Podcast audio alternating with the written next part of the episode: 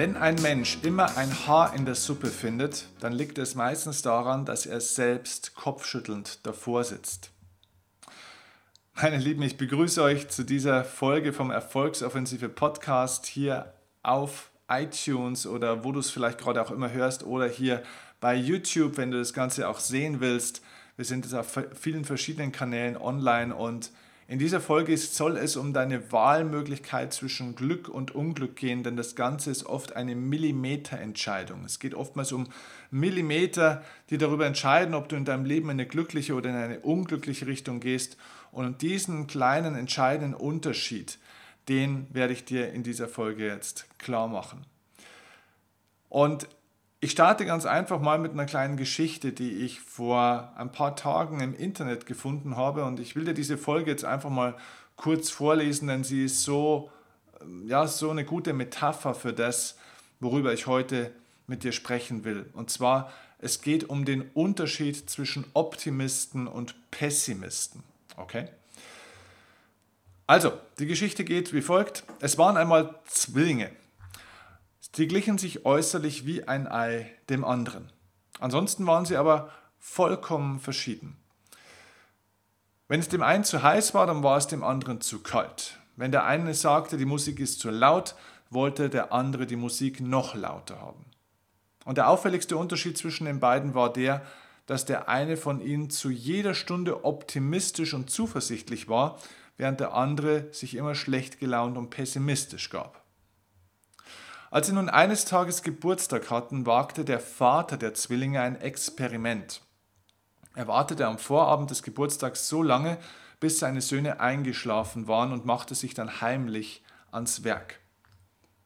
Er füllte das Zimmer des Pessimisten bis unter die Decke voll mit den schönsten Geschenken, Spielzeug, Sportgeräte, technische Geräte und vieles mehr.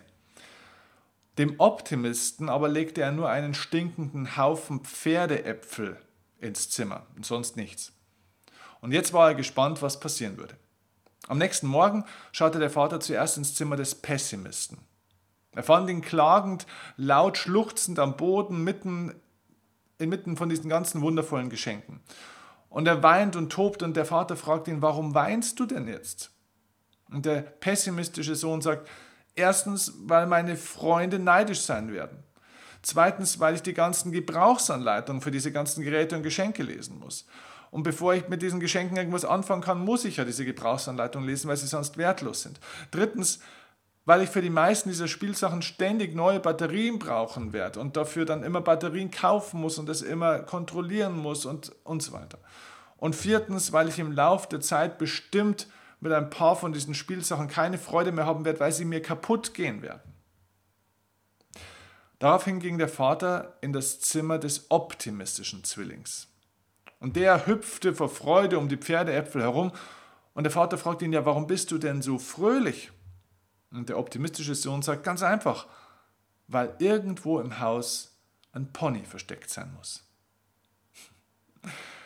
Das ist diese Geschichte. Und ich finde diese Geschichte wunderbar, denn sie zeigt so einen perfekten Unterschied zwischen glücklichen und unglücklichen Menschen. Ich mag das Wort Optimisten und Pessimisten nicht so sehr, weil beide oftmals nicht die Realität oder weil beide generell nicht die Realität so sehen, wie sie ist. Es gibt im Amerikanischen einen schönen Begriff für die, für die, für die Kunst, die Dinge so zu sehen, wie sie sind. Man nennt das as-ising. Ja? See it as it is. Sie ist, äh, also sehe die Dinge so, wie sie sind. Sehe die Dinge nicht besser, als sie sind. Sehe die Dinge aber auch nicht schlechter, als sie sind, sondern sehe die Dinge so, wie sie sind. Und das Problem, das ich mit diesem grenzenlosen Optimismus und somit auch diesem positiven Denken, Quatsch, den es immer wieder mal gibt, auch so habe, ist, dass diese Menschen ja nicht die Realität sehen, sondern sie sehen nur einen Teil der Realität. Und die Pessimisten sind natürlich nicht diejenigen, die Unrecht haben, sondern es sind diejenigen, die auch nur einen Teil der Realität sehen. Und ich glaube, wirklich glücklich im Leben wirst du nicht dann, wenn du optimistisch oder pessimistisch bist, sondern wenn du realistisch die beiden Teile zusammenfügst und deine Lösung, deine Antwort auf diese beiden Aspekte der Wahrheit, der Wirklichkeit findest. Wenn du lernst, die guten Seiten zu nutzen und die schlechten Seiten auch zu nutzen.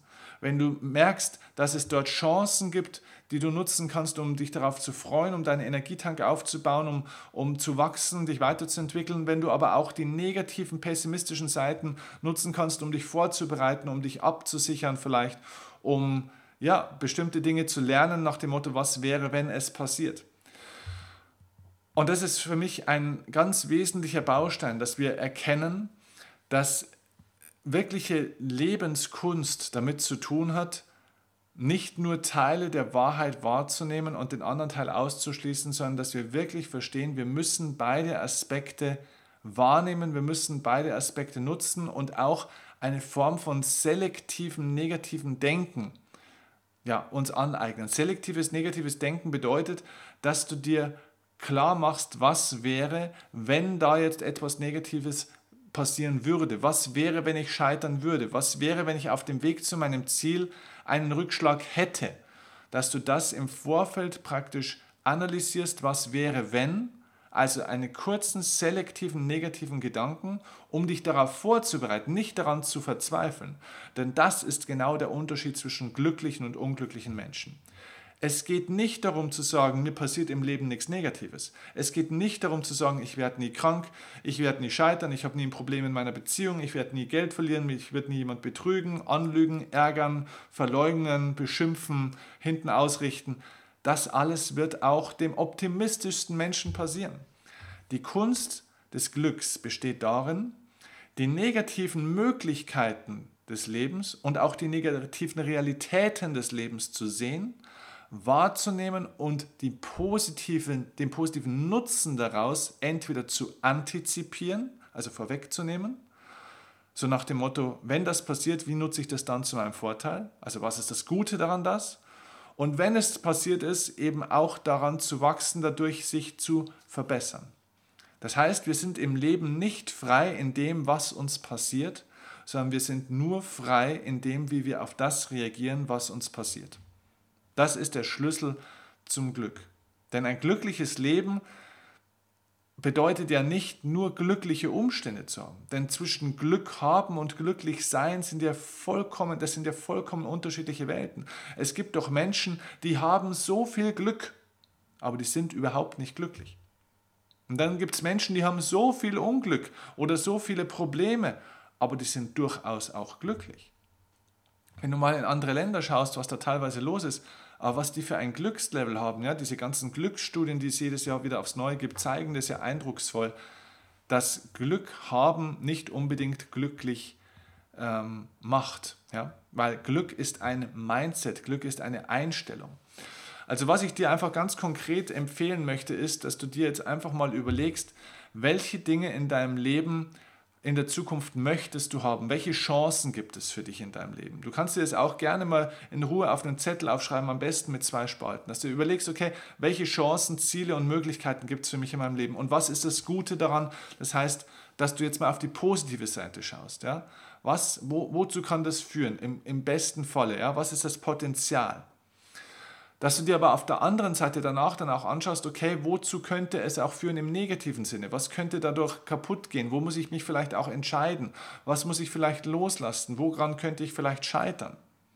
Und dass du dann aber diesen negativen Aspekt nicht nimmst und daran jammerst und davor Angst hast, wie so ein, ein kleines Kind, das irgendwie vom Wolf irgendwie in der Ecke sitzt, so kauend und äh, die Fingernägel kaut vor lauter Nervosität, sondern dass du sagst, okay, wenn das passieren würde, wie wäre meine Reaktion darauf? Das heißt, wie kann ich jetzt positiv nutzen, daraus besser zu werden, mich vorzubereiten, mich dagegen zu schützen?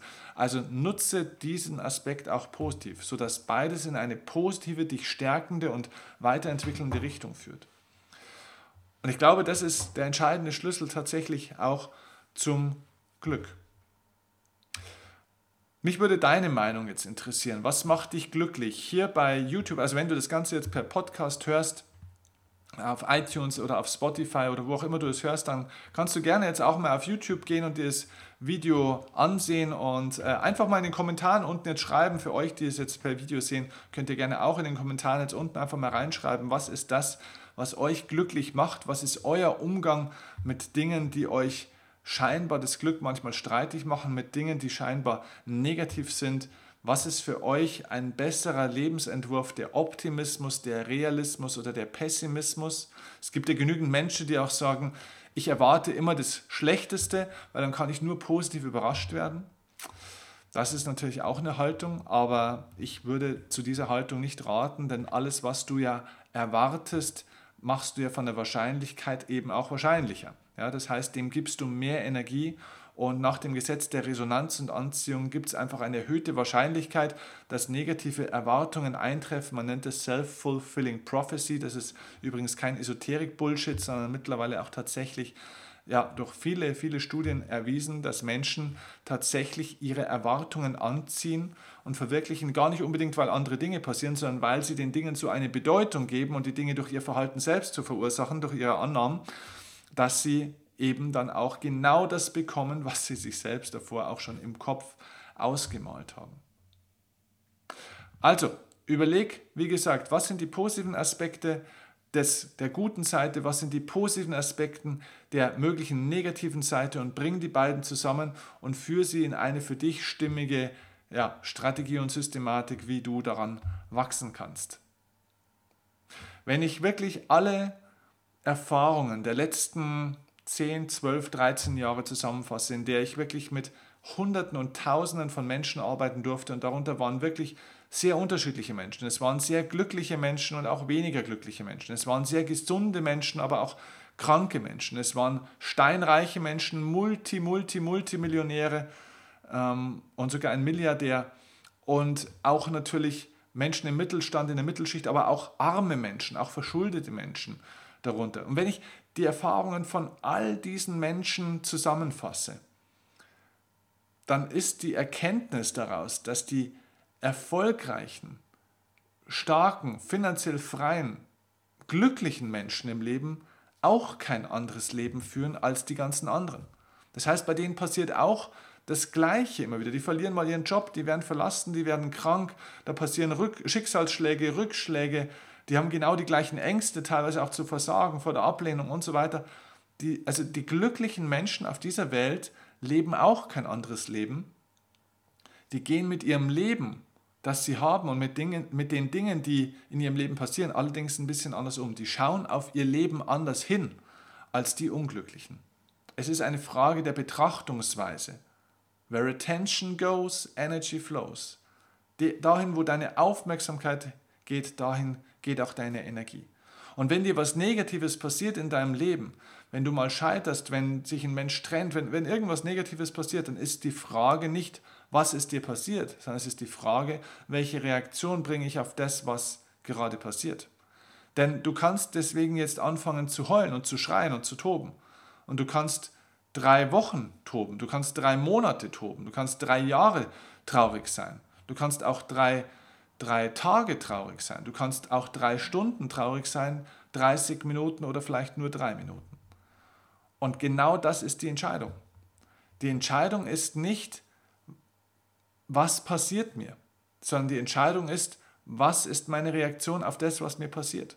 Und je nachdem, wie lange du etwas hinterherhängst, übrigens auch im positiven Sinne, das ist entscheidend für das, was du in deiner Zukunft verursachst. Denn jede Entscheidung, jedes, jeder gerichtete Mindset, jede Aufmerksamkeit, die du so lange auf eine Sache lenkst, verursacht ja wieder deine Zukunftsereignisse.